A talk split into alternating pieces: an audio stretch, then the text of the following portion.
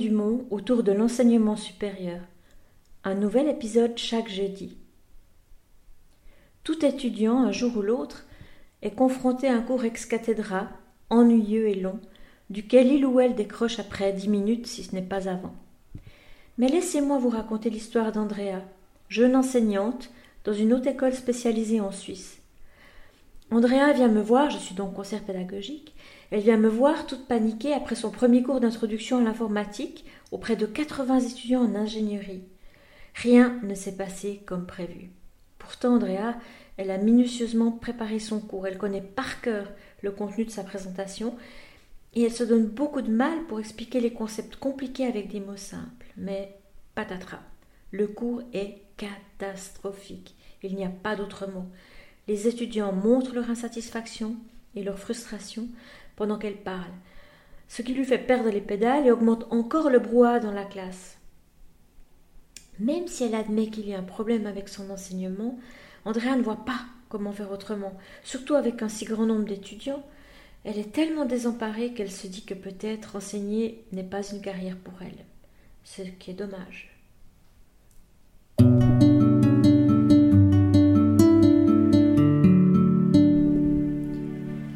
Les enseignants dans la situation d'Andrea sont malheureusement nombreux.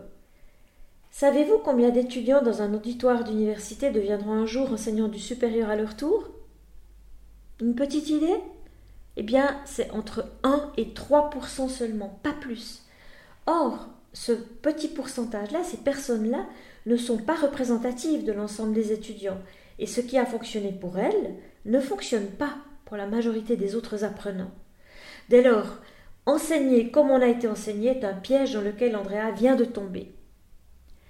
L'enseignement à un grand groupe, c'est-à-dire un groupe de plus de 50 étudiants, constitue un mode d'enseignement relativement courant dans les premières années du supérieur au niveau bachelor. On rencontre même des cours fréquentés par plus de 300 voire 500 étudiants. La tendance est constante depuis les années 90, en lien avec une massification de l'enseignement supérieur en Europe et dans le monde.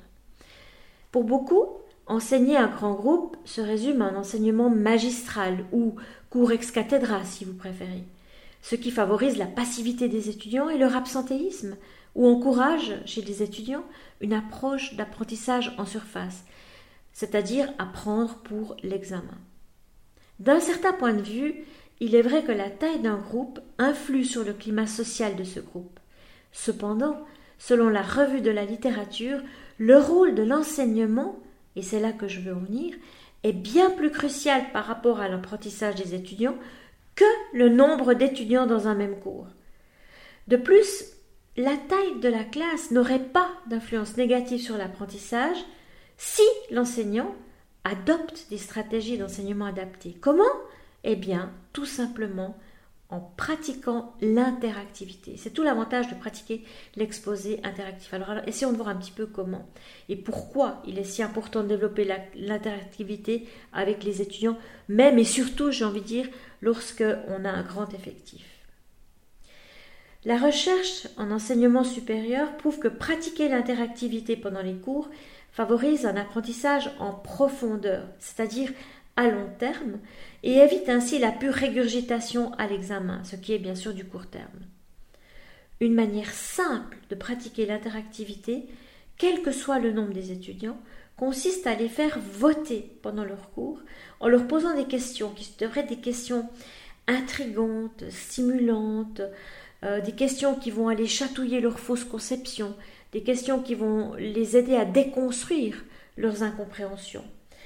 Euh, et pour, pour et aussi vérifier la compréhension. Il y a vraiment, j'ai envie de dire, trois bonnes raisons de faire voter ces, étudiants pendant les cours. La première bonne raison de les faire voter, c'est de les amener à réfléchir individuellement et à les encourager à opter pour une réponse. Les faire voter anonymement parce qu'il ne faut pas qu'ils se sentent stigmatisés s'ils font faux, par exemple, avec une application en ligne telle que Socrative, euh, ColorVote, il en existe beaucoup aujourd'hui qui sont gratuites, ou bien Old Style, Old School, avec les BVE, les boîtiers de vote électroniques. Les faire voter les implique émotionnellement dans le processus d'apprentissage, et, cela même s'ils n'ont aucune idée de la bonne réponse. Souvent, la curiosité et l'envie de comprendre s'imposent alors presque naturellement. C'est la raison pour laquelle il ne faut pas laisser l'option je ne sais pas ou sans avis. Il faut obliger les étudiants à se positionner. La deuxième bonne raison de faire voter les étudiants pendant son cours, eh bien, c'est de donner aux enseignants un feedback en temps réel sur le niveau de compréhension de la matière. Parce que trop souvent, et je l'ai observé en tant que conseiller pédagogique lorsque j'ai fait des observations de cours, Lorsqu'un enseignant pose la question Est-ce que vous avez compris il se repose sur une ou deux réponses positives pour en conclure que c'est le cas de tout le monde et que tous les étudiants ont compris. Faire voter anonymement donne la possibilité aux étudiants n'ayant pas compris de le faire savoir sans pour autant se mettre publiquement en danger. La troisième bonne raison, c'est pour donner confiance aux étudiants. En effet, les étudiants, ils apprécient de pouvoir voter anonymement. Cela leur permet de vérifier qu'alors qu'ils pensent être les seuls à ne pas suivre ou à ne pas comprendre, eh bien tout à coup, ils réalisent que d'autres sont dans la même situation qu'eux. Voter pour se sentir moins seul quand on ne comprend pas. Voilà une bonne raison.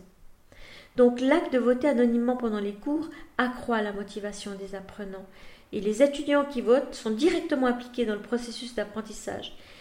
Ils se sentent ainsi reconnus, autonomes et reliés aux autres apprenants dans le même cours qu'eux. En tant que fervente défenseuse de l'interactivité, on peut déduire que je jette aux oubliettes le mot transmissif classique du cours ex cathedra. Il n'en est rien. Bien sûr, j'enseigne beaucoup en mode classe inversée, c'est-à-dire que j'utilise le temps présentiel pour accompagner mes étudiants dans la résolution d'activités complexes, car la partie transmissive de mon cours, est bien, majoritairement, elle a lieu en dehors des murs de classe. Toutefois, il m'arrive parfois de reprendre la posture académique classique du sage sur l'estrade, hein, de l'anglais de sage, sage on the stage, pour rassembler tous mes étudiants autour de la bonne parole, autour de notions théoriques. Et comme ces moments de rassemblement sont pas trop nombreux, eh bien ils apprécient. Ils sont construits ces moments-là selon cinq règles d'or inspirées de Ken Bain, qui écrit un livre en 2004, What the Best College Teachers Do, un livre que je vous recommande. La première des règles d'or, c'est avoir de bonnes intentions, c'est-à-dire avoir intrinsèquement pour objectif d'aider les étudiants à comprendre la matière et non pas faire ce que j'appelle de la couverturite, c'est-à-dire couvrir un cours, une matière du point A au point B. La deuxième des règles d'or, c'est de laisser cette bonne intention guider la manière d'enseigner et de communiquer avec les étudiants, maintenir un contact visuel avec eux, faire de petites pauses, si possible réflexives, laisser un petit peu de temps pour réfléchir à ce qui a été vu, poser des questions de sens afin de les aider à comprendre les sujets abordés, donner des explications claires et pourquoi pas, parfois provocatrices, pour encourager une pensée critique et créative. La troisième règle d'or, c'est de gérer le cours ex cathedra comme si c'était une conversation, même s'il n'y a que le prof qui parle. Rester connecté avec l'auditoire, maintenir un contact visuel, adapter le rythme, les temps de pause en fonction de la réceptivité des étudiants. Donner la parole aux étudiants lorsque cela est possible, accueillir leurs questionnements, leurs commentaires, toujours avec bienveillance, créer un environnement sécurisé dans lequel ils n'ont pas peur de poser des questions, ça paraît évident, mais je vous assure que ça nécessite une vraie intention de la part de l'enseignant. La quatrième règle, selon Ken Bain, c'est de reconnaître la part théâtrale d'un enseignement ex cathedra, remplir la pièce de sa présence, ne pas se cacher derrière un PowerPoint que l'on peut souvent appeler un pauvre point au lieu de PowerPoint. Donc, ne pas hésiter à divertir l'auditoire avec des affirmations provocatrices et drôles, montrer son intérêt, sa passion pour sa branche et son plaisir à la transmettre, sans pour autant ne pas rester soi-même. Il est important que l'enseignant se sente à l'aise. Certes, sortir un peu de sa zone de confort, tenter quelques attitudes théâtrales, tout en restant soi-même, ça c'est vraiment un, un élément clé. Et puis, le point le plus important, c'est arrêter de parler comme si on prononçait un discours, ou comme si on livrait la bonne parole, comme si on lecture, comme si on était un pasteur en train de délivrer un sermon. Ne jamais perdre de vue que le but, c'est de permettre aux étudiants de comprendre et, non pas à l'enseignant de se rassurer sur ses qualités euh, oratoires.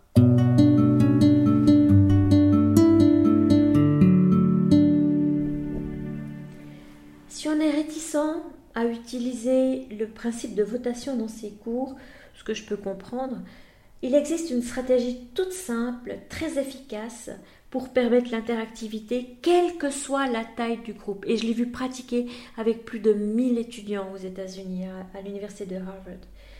Cette stratégie, c'est celle du penser, comparer, partager, ou en anglais du think, pair, share.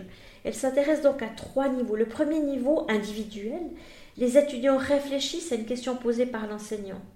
Et ils notent leur réponse par écrit. On peut leur donner une, deux, trois minutes. Ça ne doit pas être nécessairement un temps très long. Ensuite, le comparer, les étudiants comparent leurs réponses avec leurs voisins de classe ou en petits groupes pour essayer de trouver une solution qui fasse consensus au sein du groupe. Cette partie-là, elle est très importante parce qu'elle permet aux étudiants qui seraient plus timides ou plus introvertis de quand même prendre la parole dans un petit groupe. Et ensuite, au niveau 3, le partager, c'est l'enseignant qui interroge les groupes d'étudiants et qui note les réponses au tableau pour en faire une espèce de synthèse et, suivre cette étape par une discussion en plénière. Donc, penser, comparer, partager, c'est une stratégie vieille comme le monde, mais toujours aussi efficace pour pratiquer l'interactivité sans avoir besoin de matériel particulier, sans avoir besoin de préparer longtemps à l'avance les activités à mettre en place, simplement en réfléchissant à des questions qui soient pertinentes, à les poser au niveau individuel, au niveau petit groupe, deux, trois personnes, et ensuite plénière à revenir avec les éléments de réponse.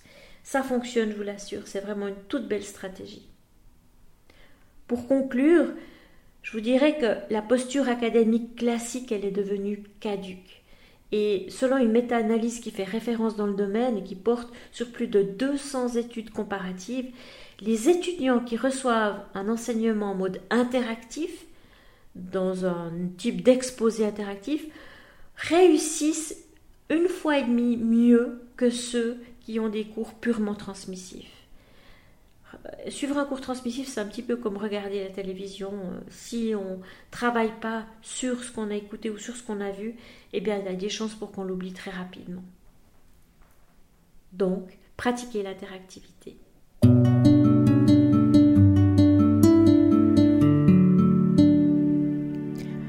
Voilà, c'est terminé pour aujourd'hui.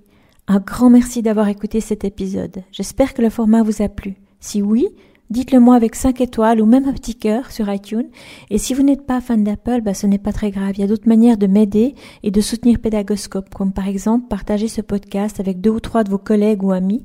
Cela m'aidera énormément à poursuivre cette initiative et qui sait, cela les aidera peut-être eux aussi.